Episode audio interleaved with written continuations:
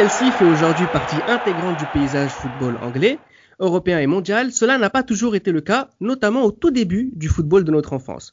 Dans le podcast du jour, les libéraux vous proposent de vous plonger aux origines de ce club londonien et bleu, juste avant l'arrivée des milliards russes. Les libéraux, les libéraux. Le podcast qui revient sur le football de notre enfance. Et pour m'accompagner dans ce podcast, j'ai Tate. Salut à tous. Raphaël. Bonsoir à tous. Et toujours Geoffrey Pointlane. Salut à tous. Geoffrey, merci encore hein, d'être avec nous pour ce deuxième numéro. Les plus fidèles auditeurs des, libéraux savent, t'ont déjà écouté sur un précédent podcast euh, qui date de 96. Donc on va commencer notre podcast à partir de, de 96, les débuts euh, du grand Chelsea, entre guillemets. Mais juste avant peut-être de, nous lancer, je voudrais te poser une question, Geoffrey. Euh, c'est quoi le statut de Chelsea au début des années 90 eh ben, au début des années 90, déjà, c'est une équipe qui revient, euh, bah, qui revient euh, déjà dans l'élite. Euh, elle avait été, elle avait été reléguée à la fin des années, à la fin des années, à la fin des années 80, et puis bah, elle, revient tout juste. Elle enchaîne, elle enchaîne, on va dire, les exercices quand même aussi très très très moyens. ça fait des, des 11e places, des 14e places, etc. Ça a fait une finale de, de, FA Cup contre Manchester United en 94, mais après rien de transcendant. Aussi une demi-finale de, de Coupe des Coupes en, en, en 95. Mais euh, oui, non, c'est clairement le, Chelsea, on va dire, de, la fin des, années, des années 70 à la grande période. Et c'est aussi surtout le, Chelsea de, de, Ken Bates, le sulfureux euh, président et chairman de, Chelsea, qui, bah, qui est à la tête de ce club depuis, depuis 1982 et euh, bah, finalement, à partir, ouais, il y a eu y a, un tournant à partir de 95-96. Euh, il a commencé un petit peu à, s'envoler pour être de nouveau un club qui compte, en tout cas en, en, en première ligue et en Angleterre, et à se montrer sur la scène européenne jusqu'à 2003-2004. Alors le, dernier titre de Chelsea date de 1955. Tu parlais de l'âge d'or euh, entre guillemets des années 70 où ils avaient réussi à finir troisième, mais surtout à, gagner la, Coupe d'Angleterre. Et puis ils avaient aussi gagné la Coupe des vainqueurs de coupe en, en, 71. Raphaël, tu es celui dans l'équipe qui apprécie le plus Chelsea. Euh, 95, 96, 97, tu ne connaissais pas ce club. Ah bon, déjà, j'avais pas vraiment l'âge. Hein. En 95, j'avais j'avais deux ans, mais donc tu connaissais pas ce club. ouais, je, je connaissais pas, mais bon, je connaissais pas grand chose dans le football à cet âge. Mais bon, c'est vrai que le grand public. Ça va pas, pas changé aujourd'hui d'ailleurs. Oh Il commence. Euh, non, mais euh, c'est vrai que les gens euh, d'une génération euh, antérieure euh, connaissaient du moins beaucoup moins ce club jusqu'à l'arrivée de, de Ruud Gullit en provenance d'Italie avec Mark Hughes et, et Dan Pretescu. À chaque fois, j'ai du mal avec ce nom. Pretescu, voilà. Et, mais, mais c'est vrai que ce club, d'année en année, va, va, va voir son, son, blason se redorer d'année en année. On verra par la suite pourquoi. Mais, mais c'est vraiment intéressant parce que entre 95 et 2003, il y aura beaucoup, beaucoup de grands joueurs euh, européens, enfin internationaux européens, euh, qui, euh, qui, qui, seront légendes dans ce club. Et, c'est vraiment intéressant parce que beaucoup pensent que le, le, on va dire le, le, côté clinquant de Chelsea est arrivé en même temps que, que Abramovich. Mais avant ça, il y a eu quand même quelques belles pages de, de leur histoire. Bah déjà, commençons avec le commencement. Tate, Chelsea entre dans une nouvelle ère concrètement dès que Ruud Gullit signe en tant que joueur dans ce club-là l'été 95. Exactement. Et en plus, ça, ça, coïncide à la même période où euh, Leeds aussi investit dans le marché des transferts. Et c'est la même période où Chelsea aussi se décide, euh, où Ken Banks, euh, comme a dit euh, notre interlocuteur, euh, décide d'investir sur le marché des transferts. Et à l'arrivée de Rugulit, il arrive en plus en tant que joueur-entraîneur.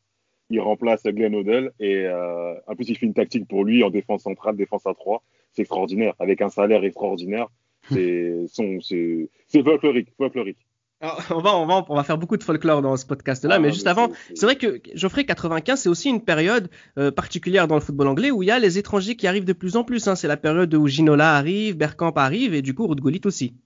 Oui, et puis bah, c'est aussi euh, surtout euh, facilité aussi par l'arrêt Bosman de, de décembre ouais. 95 ouais, aussi. C'est à partir ça, de là où, où tout un peu, tout un petit peu après a flambé, en tout cas au niveau des, déjà au niveau des, des prix aussi des transferts, qu'on n'avait pas vu ça, au niveau des salaires aussi injectés au niveau des joueurs.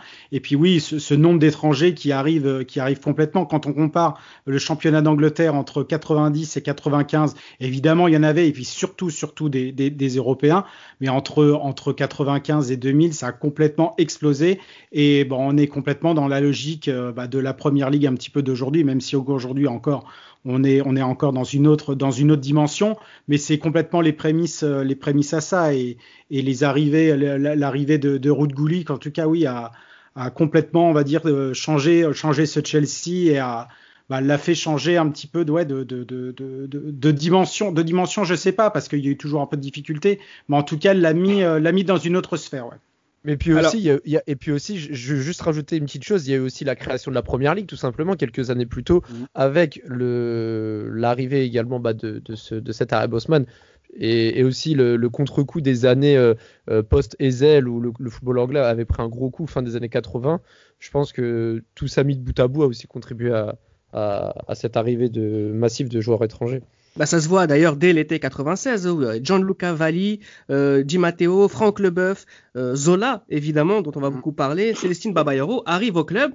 Euh, 96 où Glenn Hoddle va devenir le sélectionneur de, de l'équipe d'Angleterre et du coup Ruud Gullit devient joueur-entraîneur. C'est incroyable. Et du côté de Chelsea, là aussi on est dans le folklore, c'est le deuxième joueur-entraîneur d'affilée parce que Glenn Hoddle l'était aussi. Exactement, il reprend les mêmes fonctions euh, que Glenn Hoddle avec, comme disent certains clubs, avec beaucoup moins de rigueur avec beaucoup moins de rigueur. C'est ce que le bœuf a dit euh, lors, du, lors de l'émission euh, Le Vestiaire, avec beaucoup, beaucoup moins de rigueur. Et comme je l'ai dit précédemment, il fait une tactique pour lui, en défense centrale, défense à 3. Euh, et euh, bon, ça se passe bien parce que les résultats quand même sont. Il se met pas toujours titulaire, t'es dur quand il même. Se pas, il se met pas toujours titulaire, mais les résultats en championnat ne sont pas bons, mais en coupe, il arrive à gagner une FA Cup dès la première année contre Mboro. Et Mboro, à l'époque, il y a Juninho, pas Pernambucano, mais Paulista. Et euh, il y a euh, Ravanelli. C'est une belle équipe. Il gagne 2-0. Et euh, il y a quand même des résultats dès la première année. Hein. Alors justement, tu parlais de sixième place, Geoffrey, c'est la meilleure place de Chelsea depuis très longtemps, et en plus avec ça, la, la FA Cup 97, finalement, euh, joueur-entraîneur avec Goulit, bah, ça a l'air de plutôt bien fonctionner. Ça a l'air de ouais de bien bien fonctionner. C'est vrai que c'est vrai qu'en championnat c'est un petit peu compliqué, mais cette cette cette place décrochée c'est c'est quand même c'est quand même pas mal. Euh, il faut aussi euh, rappeler que ça y est, euh, bah, Gianfranco Gianfranco Nzola commence aussi à prendre son envol. Il avait été élu euh, joueur FWA de l'année, donc voté par les par les par les journalistes. Donc euh, absolument absolument merveilleux pour lui déjà en en, en arrivée en, en, première ligue. Euh, c'est Mark Hughes qui avait été joueur de l'année au niveau des supporters, enfin en tout cas voté par les supporters de Chelsea.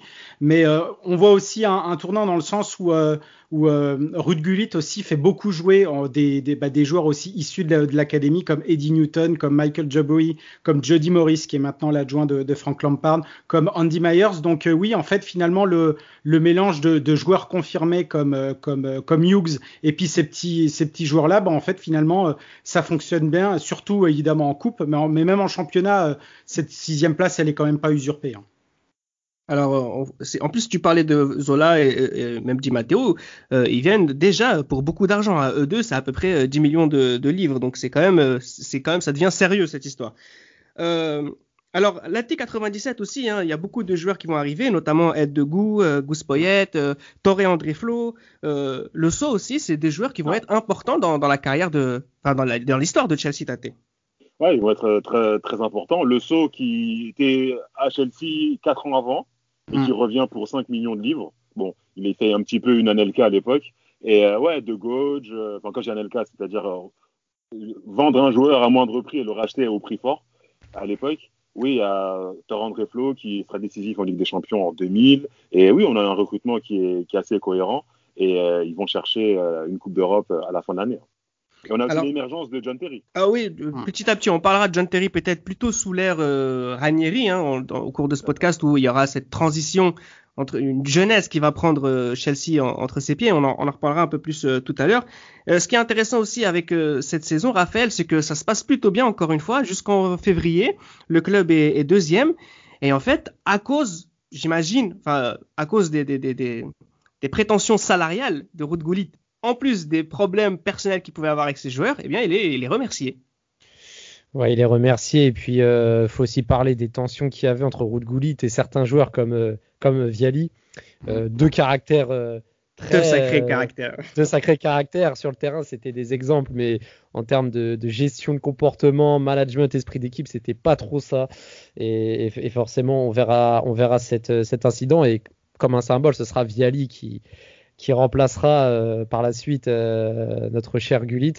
Mais voilà, ça, ça n'empêche pas cette équipe de progresser jusqu'à jusqu'à cette Coupe d'Europe, euh, cette Coupe d'Europe euh, 98 en finale avec cette victoire finale. Si tu peux me permettre d'en parler, parce que c'est quand même un avènement avec avec cette victoire 1-0 à Stockholm et le but de, de Zola. Donc ça, c'est vraiment la- un magnifique Mhm. but. Il rentre, il marque, une frappe puissante sous la barre. Et très franchement, c'est mon premier souvenir, moi, à titre personnel, de, Chelsea. C'est cette finale, ce but et ce joueur euh, emblématique, le numéro 25, qui a été retiré depuis. Et, voilà, ça, change de, ça change de l'image qu'a eu euh, Gullit en arrivant, par exemple, dans, dans, ce, dans cet esprit euh, nouveau club euh, un peu pionnier. Et cinq ans plus tard, trois ans plus tard, pardon, on voit, on voit déjà des, grands succès, une régularité aussi en termes de résultats nationaux et aussi européens. Alors, on- va, on va revenir hein, sur, sur, sur cette finale de Coupe européenne. Il faut, faut ajouter qu'il gagne la League Cup aussi. hein, mais juste, un- juste une petite euh, parenthèse un peu drôle, mais c'est quoi cette lubie, Geoffrey, d'avoir euh, trois entraîneurs-joueurs euh, d'affilée? Enfin, je, je n'en sais rien. Enfin, là, vu quand même je fou, ne saurais même pas s'il pourra répondre, etc. Mais oui, oui, c'est quand même fou. Après, euh, c'est vrai que, bon, évidemment, à chaque fois, comme tout entraîneur-joueur, euh, évidemment, il commence à se mettre dans l'équipe et après, petit à petit, il s'enlève. Et après, pour, Oui. euh, ce qui s'est pour passé être avec ple- Gullit. hein. pleinement.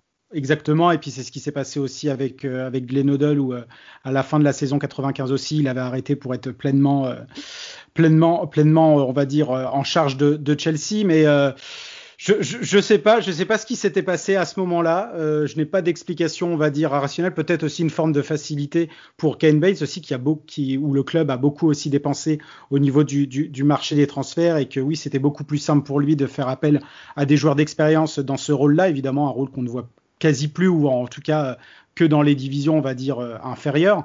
Mais ouais, non, c'était une lubie assez. euh, Ça avait fait d'ailleurs beaucoup parler en, en Angleterre à l'époque et, et ouais, ça fait un petit peu partie de, de, de un petit peu de, de cette légende et ce mythe de, Chelsea entre entre 95 et entre 95 et 2000. Il n'y a pas d'explication finalement rationnelle ou Non, alors pas vraiment. Donc, euh, donc voilà.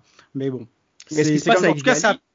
Ouais, vas-y, vas-y. Non, ce qui se passe avec Viali, justement, donc c'est que quasiment en, deux mois, trois mois, il, bah, il va gagner euh, deux trophées.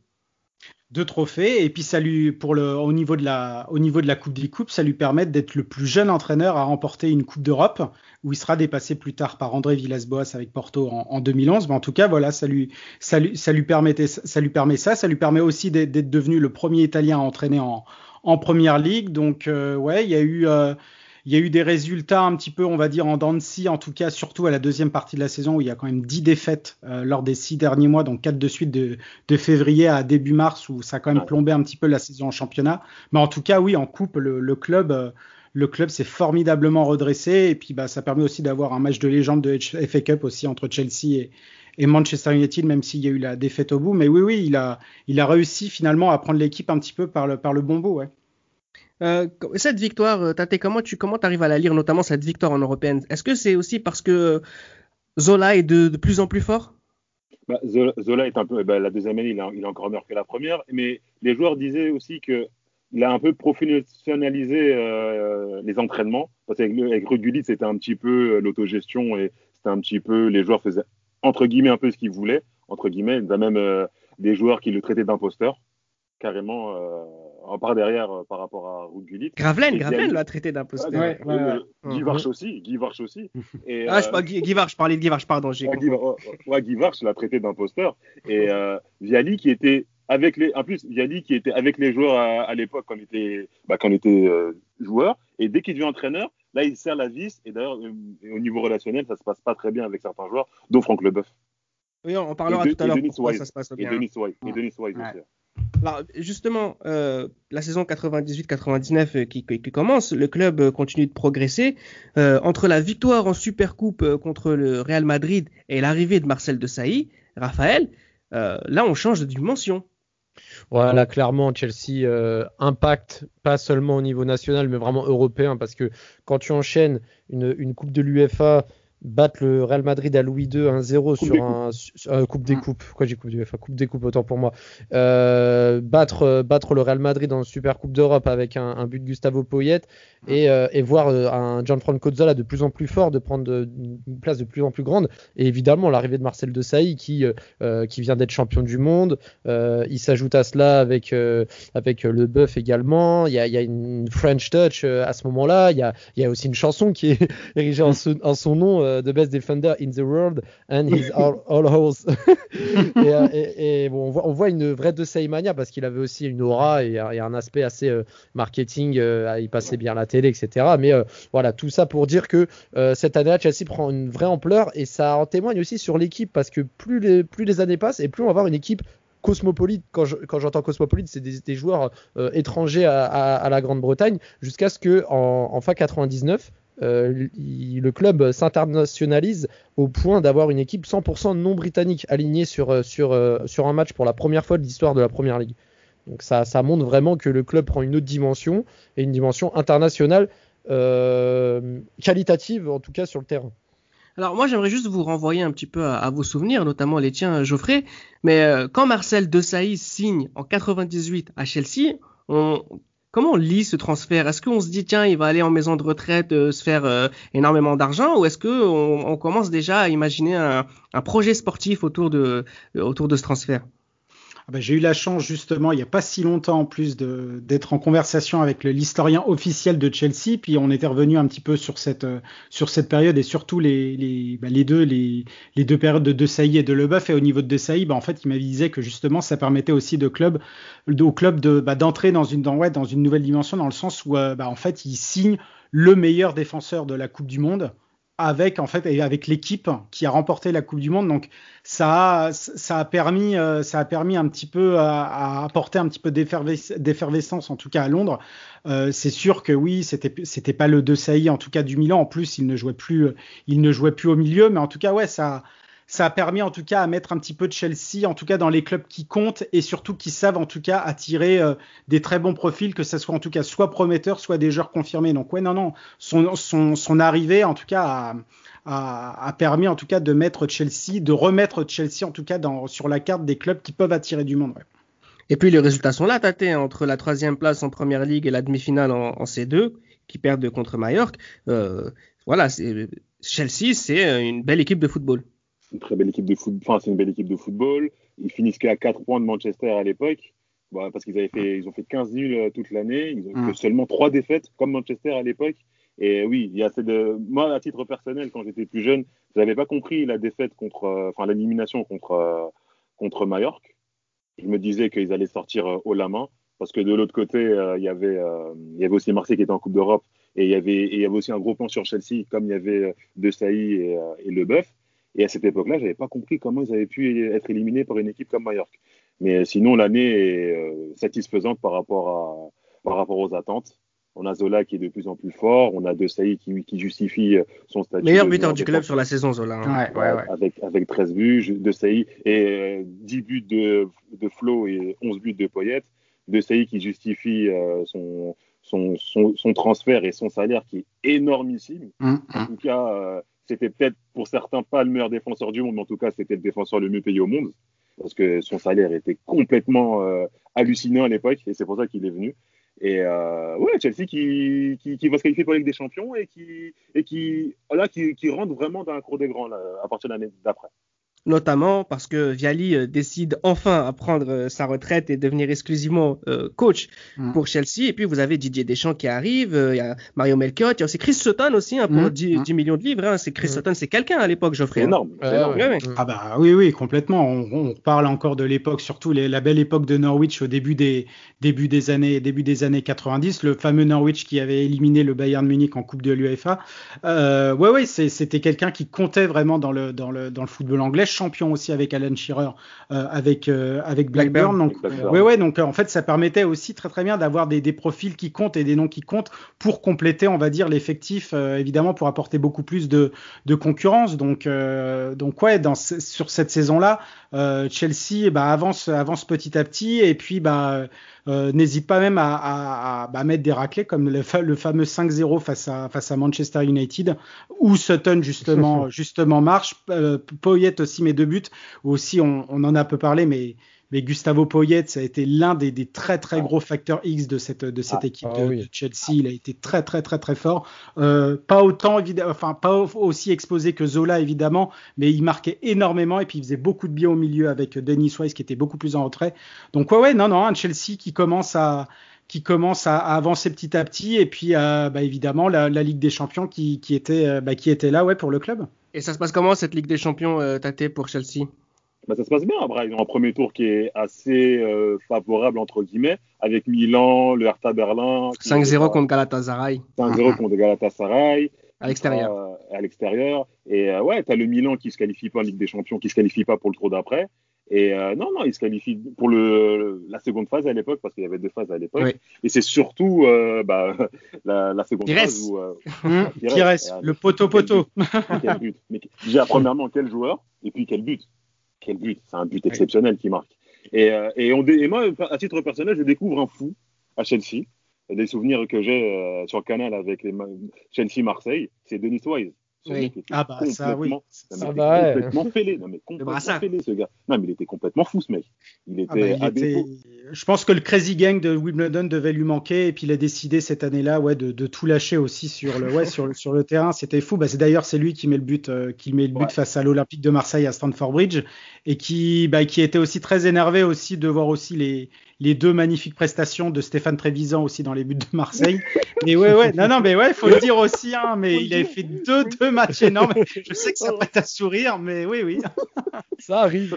Contrairement au championnat, ça, ça championnat, ils étaient cagades dans le championnat. Exactement. Ça jouait le maintien. Ça jouait le maintien en plus. Notamment des mésententes avec Franck Dumas. On s'en souvient très très bien. Ah, ouais. contre son corps là, contre Sedan, non, non Oui, c'est ça. Strasbourg, Strasbourg. Contre Strasbourg, ah, pardon, ouais. Sur un coup franc de Teddy Bertin. Exactement, oui, c'est ça. mais, euh, non, non, mais surtout, ça a été magnifié. Et puis, on, on, pense encore évidemment à cette saison de Ligue des Champions du côté de Chelsea, bah, surtout par rapport à ce, à ce quart, euh, à ce quart face ah, au Barça, où Barça, les ouais. deux rencontres ont été absolument mais magnifiques. Torre André, André Flo. André Flo et puis ouais et puis il oui. y, y, a eu l'extrême importance bah, l'un le, le, le, des derniers gros gros matchs de Luis Figo sur la sur la scène sur la scène ouais. bah, sur la scène aller au retour avec Figo le Barça avec le Barça avec le Bar oui oui avec le Barça ouais donc bah, ça euh, contribue ça contribue à son ballon d'or à Figo Notamment. Ah oui, complètement, complètement. Ça bah oui, et puis, et, et, et, et, puis aussi, il faut le dire aussi au match aller, les 3 buts en 8 minutes de Chelsea, il y a une très grosse intensité. Le coup franc de Zola, le coup franc. Ouais, ouais c'est trop. Et au match retour, le but de. Ouais, vas-y, ouais. vas-y. Non, je voulais juste finir en disant que au match et au match retour aussi, le but de Torre André Flo. Euh, ah, on a tous cru que Chelsea allait le faire, mais ah, Rivaldo était trop fort et Figo aussi. Ah, complètement. Et puis, euh, et puis, en fait, on se dit, pour le, quand on regarde encore ces matchs-là, comment le Barça a fait pendant plusieurs années avec Rudespe dans les buts et avec, avec Van Gaal. C'était, c'était, ouais, ouais c'était, en tout cas, ce, ce, ce, quart a été absolument magnifique à, à regarder. Bah, les... un, vrai problème de gardien au Barça à ce moment-là, ah oui, clairement. Ouais. Alors, par contre, alors sur cette saison-là, hein, qui finit, euh, qui finit avec un seul titre, hein, c'est la FA Cup. Je vais juste vous faire le 11 euh, de Chelsea qui joue euh, la finale et vous allez voir le nombre de joueurs incroyables. Alors, il y a deux go au goal, Melchior Desailly, Leboeuf, Babayoro en défense, Viseux, Deschamps au milieu de terrain, Poyet, Di Matteo sur les côtés et Zola et Georges Weah. C'est incroyable ce 11 quand tu y repenses, hein, Tate incroyable. Surtout, encore, je, je me permets de l'insister encore, surtout en termes de salaire, c'est incroyable. ouais. Les salaires, mais Georges Weah qui arrive, il est complètement cuit quand il vient à, à Chelsea. Et euh, ouais, non, ça, en tout cas, en, en termes de nom, ouais, c'est ronflant en termes de nom. Mais après, il y a quand même beaucoup de joueurs qui sont sur, euh, qui sont sur, sur la, la, fin, fin ouais, dont, le capitaine, dont le capitaine de l'équipe de France. Hein, avec, beaucoup de, mmh. avec tout le respect que j'ai pour lui, il y avait quand même beaucoup de joueurs, ouais, Deschamps qui étaient un peu sur la fin et, euh, Wea qui était sur la fin.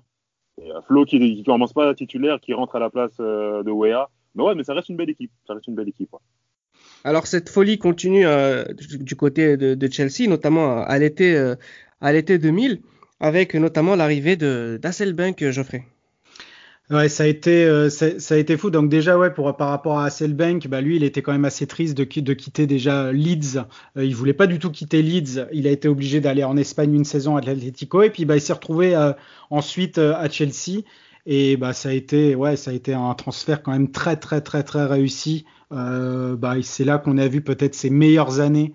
Bah, en tant qu'attaquant en tout cas en, en, en, première ligue et je vais juste prendre un exemple qui pour moi assez symbolique de cet attaquant, plein de fougue et de prise de risque. C'est ce but absolument magnifique à Old Trafford lors du 3-3 au début de, au début de la saison. Euh, je ne sais pas si vous vous souvenez de, de cette frappe euh, en tout début mmh. de match où il la met directement à lucarne de, du bon vieux. Euh, du bon vieux. Euh, alors je sais plus si c'était Barthez ou il y avait encore Raymond van der Gove, mais euh, mais ouais ouais non non euh, c'était ouais c'était un transfert absolument réussi quand on regarde les quatre les, les quatre années où il est resté euh, ouais, ça, a clairement aussi changé, ça a clairement aussi changé Chelsea devant et un bon compagnon pour Zola. Ouais. Alors, est arrivé aussi au club au même moment euh, Good Johnson, Stanic hein, pour 4 millions, 6 millions, euh, et puis euh, j'espère Kroenker aussi qui est arrivé pour 7,8 millions de livres.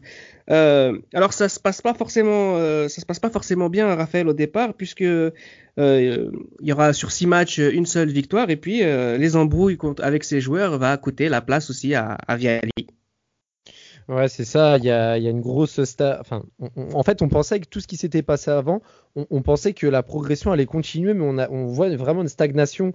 Donc, euh, on pense alors euh, en 2000, ils finissent cinquième de, de première ligue, et ensuite, euh, ils ratent encore le Big Four en 2001 et en 2002 euh, en, terminant sixième avec une, défaite en Cup en 2002 notamment. Et, euh, et en fait, il s'ensuit des difficultés financières parce que euh, tous ces salaires mis bout à bout, etc., et les, résultats sportifs qui ne suivent pas, bah forcément ça crée un creux et, on viendra par la suite en 2003 avec le but qui valait un milliard, on en, on en reviendra. Mais en tout cas, il n'y a pas eu cette progression attendue sur le terrain. Et, et malheureusement, il y a une stagnation et, et c'est euh, et c'est dommageable parce que euh, parce qu'il y avait mieux à faire, surtout avec des joueurs de ce calibre. Et c'est dans ce contexte-là que Ranieri arrive au club, Tate. Après, il faut parler aussi qu'en 2000, tu as Denis Wise, mon ami, qui perd le brassard au profit de, de Saï. Il y a ça aussi. Et les problèmes financiers sont dus que le fait qu'ils font pas Ligue des Champions et ça plombe un peu le budget parce qu'ils avaient budgétisé sur une troisième place. Parce qu'à l'époque, il y avait que les trois premiers qui faisaient mmh. la Ligue des Champions en Angleterre. Et le fait qu'ils la font pas, bah, ça fait que ça, bah, plus tard, comme dit Raphaël, il y aura des gros problèmes euh, budgétaires. Alors, le travail de bon, Ranieri. Rappelle-moi ta question, excuse-moi. Euh... Non, mais c'est pas grave. Le travail de Ranieri va, va surtout se traduire par un, un, renouvellement de génération où on a dès la saison 2000-2001 John Terry qui joue de plus en plus. Euh, Poyet, Viseux. Poyet, pardon, Viseux, Le Boeuf, Deschamps s'en vont. Arrive Galas, Lampard, Zenden aussi. Geoffrey, là, on a une, un renouvellement de génération, on a une passation. Ouais, passation. On, est, on, on essaie de, on essaie d'un peu de voir un petit peu les, les, gros prospects en Angleterre. Donc évidemment, Frank Lampard fait partie évidemment des, bah, des meilleurs candidats, des meilleurs candidats à ça. On relance aussi euh, des joueurs qui étaient en difficulté. Donc euh, je pense évidemment surtout à Azenden et Petit, bah, qui, qui étaient pas quand même n'importe qui. Puis bah il y a, y, a y a la fameuse euh, il y a la fameuse aussi arrivée de William Gallas, où en fait bah, son but face à Manchester United avec Marseille bah, lui a permis évidemment d'être vu euh, en tout cas en Angleterre, et d'être de, d'être scruté. Mais oui, il y a, y, a y a un gros changement aussi encore, euh, encore cette année. Euh, c'est vrai que ouais, on, on, change complètement, mais les, on va dire que les, les, les résultats, ça, ça, affecte pas au niveau des résultats dans le sens où euh, on voit pas un Chelsea complètement à la rue, euh, que ça soit en première ligue ou dans ou dans ou ailleurs. Ça va même d'ailleurs jusqu'en jusqu'en finale d'ailleurs de, de, de FA Cup. Mais euh, non, non, on voit un Chelsea qui continue. En tout cas, ça, ça marche en avant, mais ouais, à chaque fois, il y a des renouvellements perpétuels. Alors, euh, toujours, bon, ils finissent quand même sixième en 2001 et, en 2002. Il y a quand même un petit coup de mou à, ce niveau-là, en tout cas d'un point de vue euh, juste en termes de résultats en, championnat, malgré un excellent Hasselbank, hein, comme tu le disais tout à l'heure, sur, sur plusieurs saisons. Euh, et c'est dans, dans, ce contexte-là que bah, il y a un milliardaire euh, russe qui va commencer à, à regarder cette, équipe, Raphaël. Et tu voulais en parler tout à l'heure. Il y a notamment ce fameux but le but qui valait un milliard de dollars, un milliard de, de pounds. Ouais, parce que il faut savoir que à la saison 2002-2003, le club euh, en enfin, est vraiment proche d'une crise financière et, et s'il n'arrive pas à se caver pour avec des champions, c'était très très compliqué par la suite et euh, Abramovich n'aurait jamais acquis le club en fait sans, sans cette place en Ligue des Champions et, et le, le, fameux match contre Liverpool où il y a un partout et, et cette frappe de, de Jesper Gransker euh, glissé du gauche ras du poteau. Euh, ah, je me rappelle plus du gardien de Liverpool à ce moment-là, mais euh, mais en tout cas, ce but. C'est Dudek. Ah, ouais. je suis pas sûr. Ah si, c'est Dudek, ouais. C'est Dudek, il est arrivé ouais, juste après Westerveld, ouais. Ouais, c'est ça, c'est Dudek. Et, euh, et, ça a permis à Chelsea d'accrocher cette quatrième place qui, cette fois, était qualificative pour la, la Ligue des Champions. Et, euh, et Abramovich euh, peut arriver à investir son, ce, ses, ses, ses, millions, voire ses milliards. Et c'est pour ça que euh, la presse britannique avait estimé ce but à un milliard. Parce que Chelsea aussi, quelque part, on l'a pas forcément dit, mais Geoffrey, il y a quand même une petite crise financière qui, qui lui pendait sous le nez. Ah bah oui, complètement. Bah c'était le c'était le fameux euh, ouais ce fameux match d'ailleurs euh, juste avant bah, juste avant on va dire le coup d'envoi, il y avait Trevor Birch qui était le vice exécutif de Chelsea à cette époque. En fait, il était arrivé dans le dans le vestiaire des, des joueurs euh, avant la rencontre euh, pour leur dire que la victoire était absolument impérative pour éviter finalement bah pur et simplement la banqueroute et que euh, et que finalement ça a permis finalement quand on regarde évidemment en arrière euh, bah, cet investissement du côté d'Abramovich qui a racheté le club pour 140 millions de livres à Ken Bates qui a, qui a siégé euh, au, au, conseil d'administration et qui a gardé ses fonctions de chairman jusqu'en mars 2004 et qui avait acquis le club pour une livre symbolique ouais. en 82. Mmh. Euh, oui, oui, en tout cas, ouais, ça, ça a permis, ça a permis l'investissement d'Abramovich parce qu'on l'appelle le, le, le, le, but à aussi à un milliard parce que quand on regarde après les 15, les 15 années qu'on, qui ont suivi, ouais. c'est là qu'on voit que le, le que Abramovich a, dépensé jusqu'à un milliard de livres bah, pour, pour, pour, pour, faire que Chelsea déjà, déjà le, premier objectif c'était de, bah, d'éviter la banqueroute.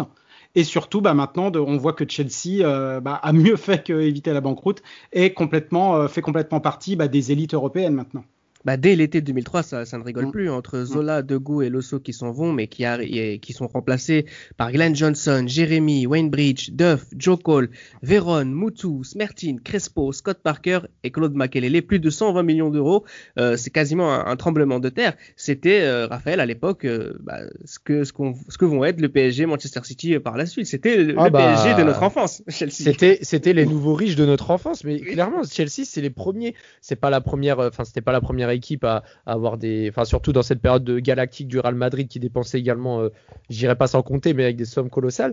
Mais Chelsea commençait à arriver euh, entre guillemets nulle part dans la sphère des nouveaux riches. Et euh, comme tu l'as dit avec euh, Joe Cole, Damien Duff, Scott Parker, même euh, Veron et Makelele surtout qui, qui, a, qui Moutou, a apporté euh, Adrien Moutou aussi. Tu, ouais, tu, tu fais bien de le mentionner. Mais là où je voulais aussi euh, intervenir et ça j'y tenais, c'était sur l'apport de plus de 100 millions de livres euh, sur le recrutement, mais aussi sur la rénovation d'un centre d'entraînement. Ouais. Parce que le centre mmh. d'entraînement euh, de, Go, de c'est Koban, c'est ça, c'est Koban, ouais, c'est ça, c'est Koban, parce, parce que faut en parler de l'ancien euh, centre de formation, centre d'entraînement de Chelsea qui était délabré. On a, on entendait, enfin, on a entendu Franck Leboeuf notamment dans, dans le vestiaire qui en parlait, Emmanuel Petit aussi qui disait avoir mal au, au, au, talon tellement le terrain était dur. Et on voit les différences de, de, de panorama d'une année, à, enfin, de deux années à l'autre entre l'ancien et le nouveau, ça n'a rien à voir. Parce que celui euh, d'Arlington, le nom de, de l'ancien, était totalement délabré. Et, et, et c'est là où a été intelligent Abramovich parce que c'est bien d'avoir des structures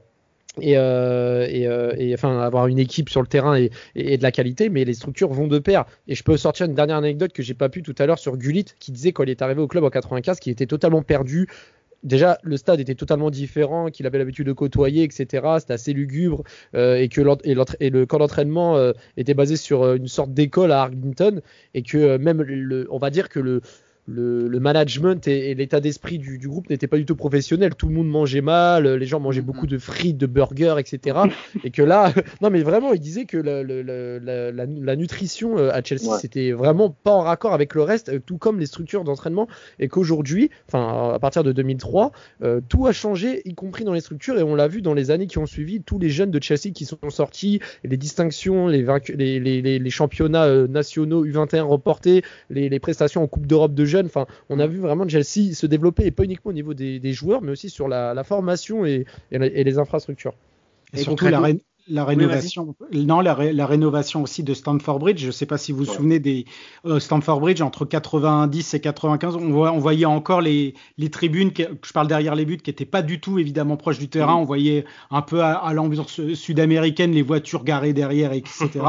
et puis en fait, finalement, quand on regarde encore, euh, bah, en fait, au fur et à mesure des années, on voit qu'il y a les, il, il, manque, il manque un étage. L'étage justement supplémentaire va être euh, est en construction, etc. Donc même Stamford Bridge est aussi en, pleine rénovation bah, pour, pour, faire, euh, pour faire évidemment euh, rentrer Chelsea évidemment dans un, dans un club, on va dire, je vais pas dire dans un club plus digne, c'est pas ça, mais en tout cas d'un un ah, club qui a son... un petit peu quand même. Qui... Ouais, ouais, non, je pensais que le mot était, était assez fort, mais en tout cas d'avoir évidemment un, un, stade, un stade à sa hauteur. Après, il y a encore l'histoire du, du, nouveau stade euh, avec, euh, avec Roman Abramovich qui se fait pas pour l'instant pour des raisons un petit peu beaucoup plus diplomatiques, en tout cas pour ouais. lui. Mais, euh, mais en tout cas, oui, oui, ça, ça, il y avait aussi cette, euh, cette, euh, cette, enfin, cette rénovation de Stamford Bridge qui, qui, bah, qui, qui, comptait aussi beaucoup à l'époque. Ouais. En tout cas, pour être digne d'un demi-finaliste de Ligue des Champions, puisque c'est ce que va oui. être Chelsea dès cette saison-là, tâté toujours avec Ranieri en, en finissant deuxième du championnat et demi-finaliste perdant contre Monaco.